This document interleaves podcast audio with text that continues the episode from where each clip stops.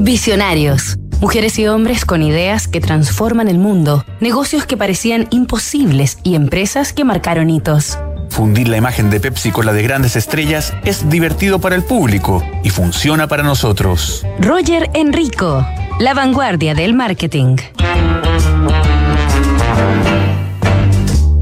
Esta semana en Visionarios estamos recorriendo la historia del exdirector ejecutivo de PepsiCo, Roger Enrico, el hombre que consiguió lo que parecía imposible, destronar, como la bebida y el producto más popular del mundo, al menos por un tiempo, al gigante Coca-Cola. El ítalo-estadounidense Roger Anthony Enrico, quien había brillado en el área de marketing de la empresa de alimentos General Mills, fue reclutado por PepsiCo en 1971 a los 27 años. Enrico ingresó a la compañía como gerente de marca de Frito Lay.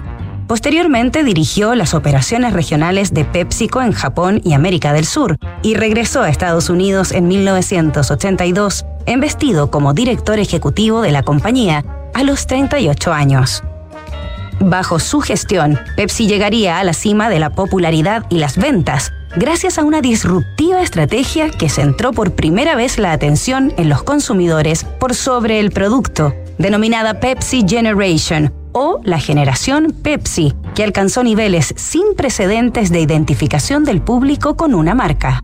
Pero para conseguirlo, Enrico no se guardaría nada, ya que doblaría una y otra vez la apuesta vinculando a Pepsi a las principales estrellas de los años 80 en el planeta como Michael Jackson, Madonna o el protagonista de la saga Volver al Futuro, Michael J. Fox. Nos reencontramos mañana con otro capítulo de esta historia. Las últimas reformas entregan más facultades al servicio de impuestos internos. Auditorías tributarias, observaciones, liquidaciones. PwC Chile tiene un equipo experto en defensa del contribuyente que puede ayudarte en la solución de estos conflictos. Conoce más en pwc.cl.